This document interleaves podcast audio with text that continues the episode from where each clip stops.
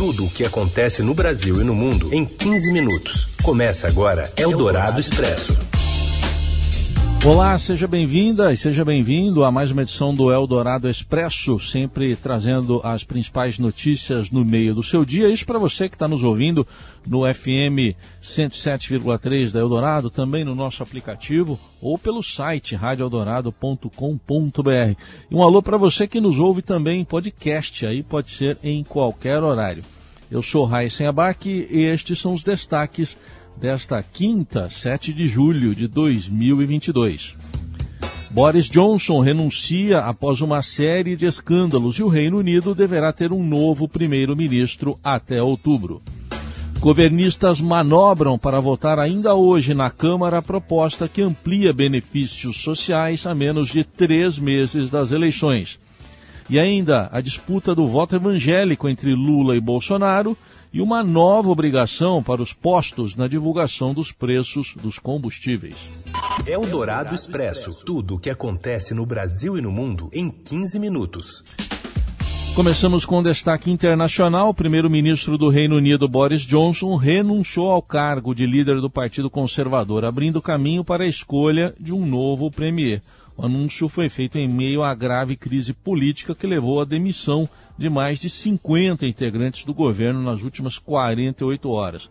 Johnson confirmou o fim do governo em um pronunciamento à imprensa em frente à sede do governo, no número 10 da Downing Street, em Londres.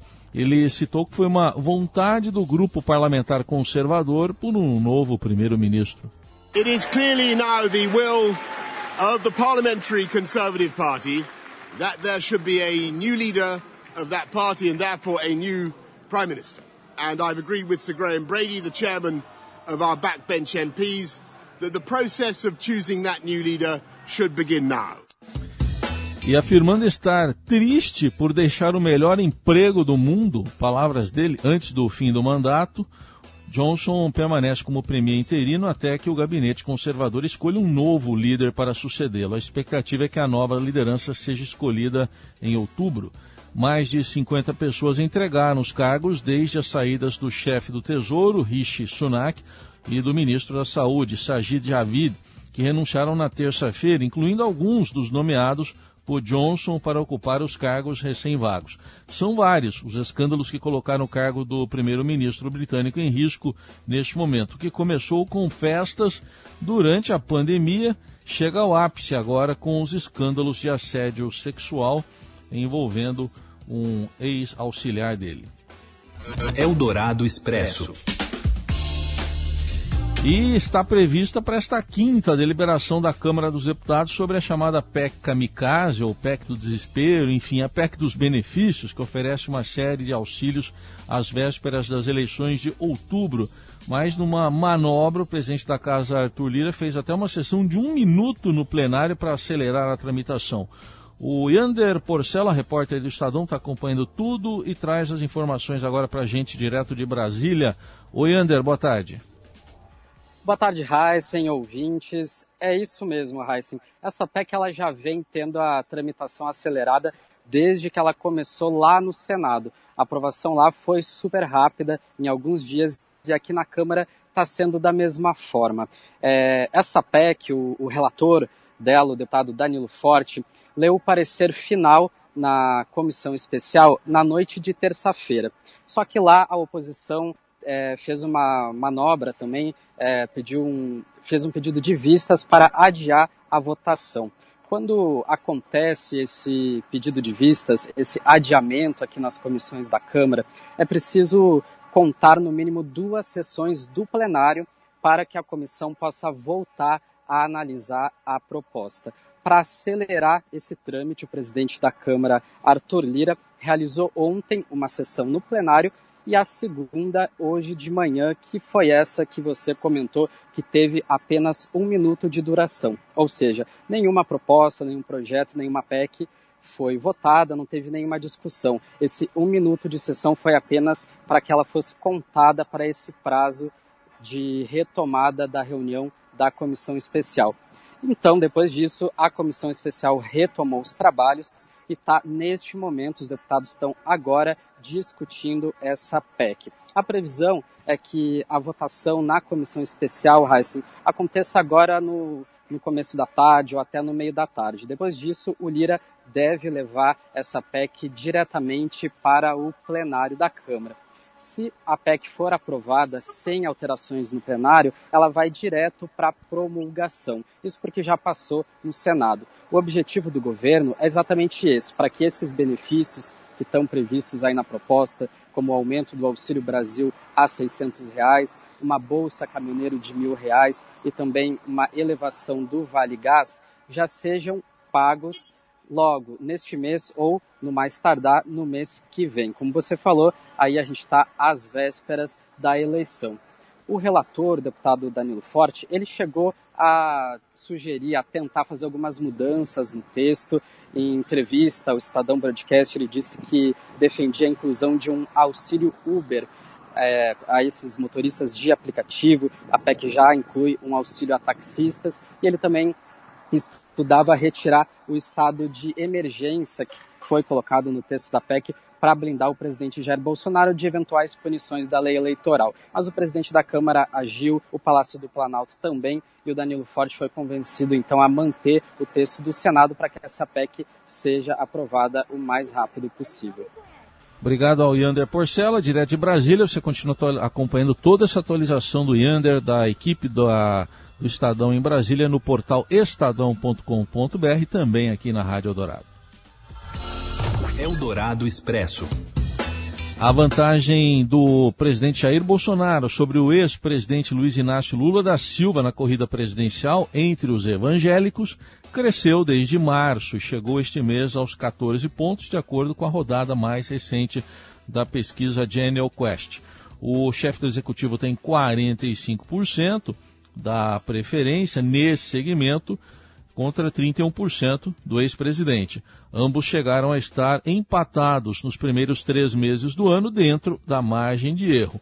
Outras pesquisas de intenção de voto têm revelado que Lula é mais forte entre os católicos, mas perde para o atual presidente entre os evangélicos. E em São Paulo, o PSD, com D de dado, anunciou oficialmente o apoio ao ex-ministro da Infraestrutura Tarcísio de Freitas, do Republicanos, pré-candidato de Bolsonaro ao governo estadual.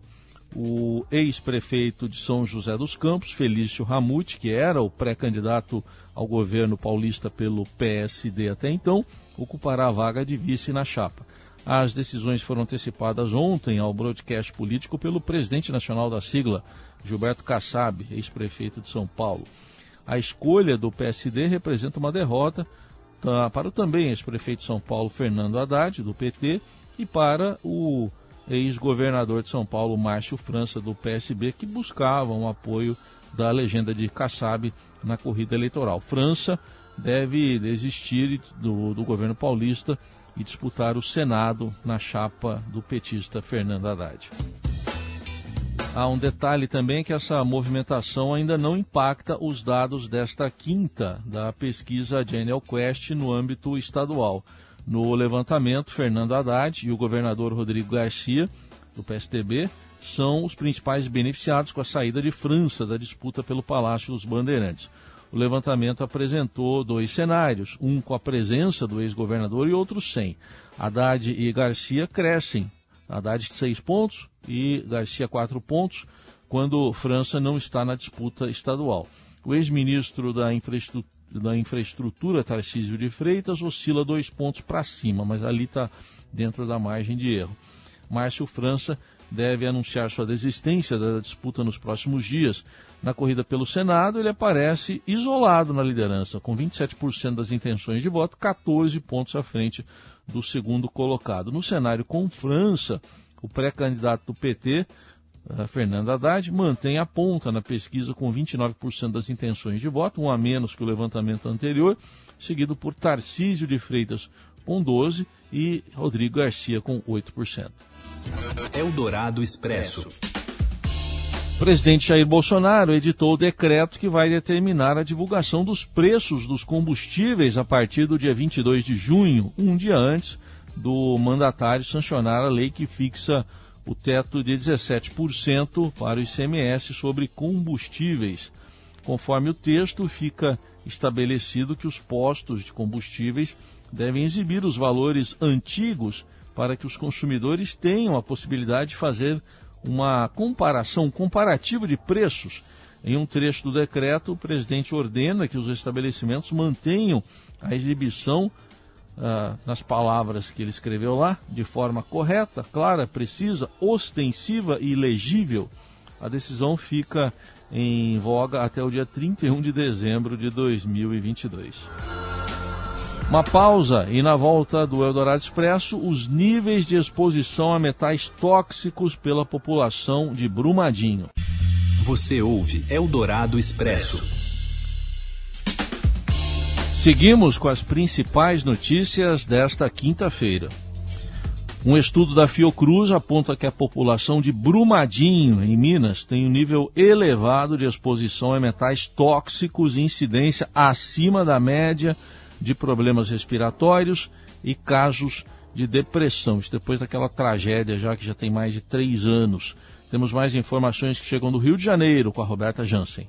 Boa parte da população de Brumadinho, em Minas Gerais, apresenta níveis acima do recomendado pela Organização Mundial de Saúde de exposição a metais considerados tóxicos, como cádmio, arsênio, mercúrio, chumbo e manganês. A conclusão está em um estudo da Fiocruz. O trabalho também revela uma incidência acima da média nacional de problemas respiratórios e casos de depressão e ansiedade na região. Em 2019, o rompimento de uma barragem da mineradora Vale no município deixou 270 mortos, uma tragédia apontada como o maior desastre ambiental já registrado no país. Os resultados obtidos são compatíveis com essa exposição anômala. A exposição aos metais foi dosada no sangue e na urina dos moradores. Os cinco metais foram escolhidos por serem os mais tóxicos à saúde, segundo a OMS, e estarem relacionados à atividade mineradora. Os resultados mostram que em mais da metade dos adolescentes, 52,3%, por exemplo, os níveis de manganês no sangue estão acima do recomendado.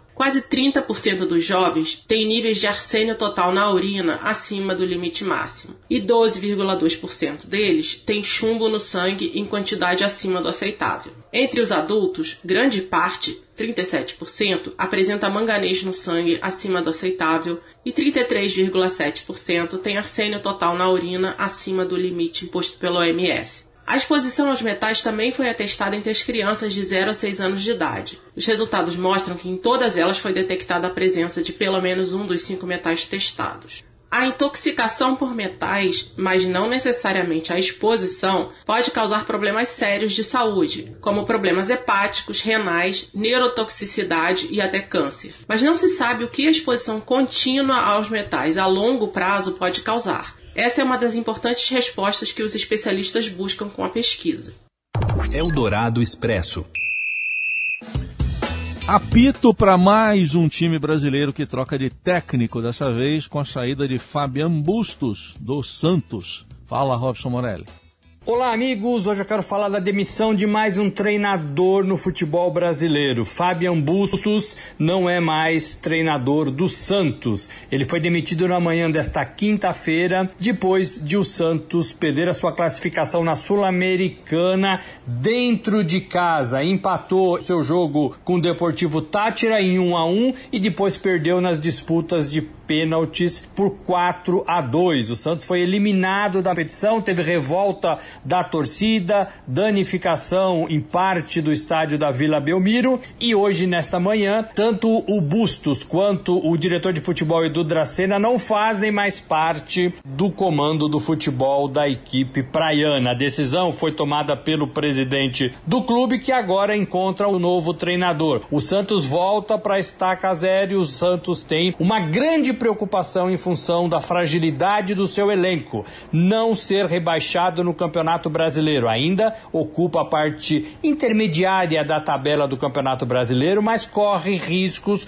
porque o Santos não vence faz tempo. Desde 14 de junho, o Santos não vence uma partida. Das 13 últimas partidas que o time fez, o time ganhou apenas uma. Era forte dentro da Vila Belmiro, perdeu essa condição e já era uma presa fácil quando o time saía da sua casa. Bustos foi apontado como grande responsável por essa qualidade, por essa má qualidade do Santos neste momento e foi demitido. O Santos agora vai começar tudo de novo. Vale lembrar que o treinador não é o único responsável pelo fracasso do time. Os jogadores deixaram a desejar, os jogadores não cumpriram como deveria o que o treinador determinou em relação a partidas na Vila Belmiro, sobretudo. O elenco é novo, o elenco precisa de reforços e agora o elenco tem o Campeonato Brasileiro para tentar jogar e se salvar. É isso, gente. Falei, um abraço a todos. Valeu!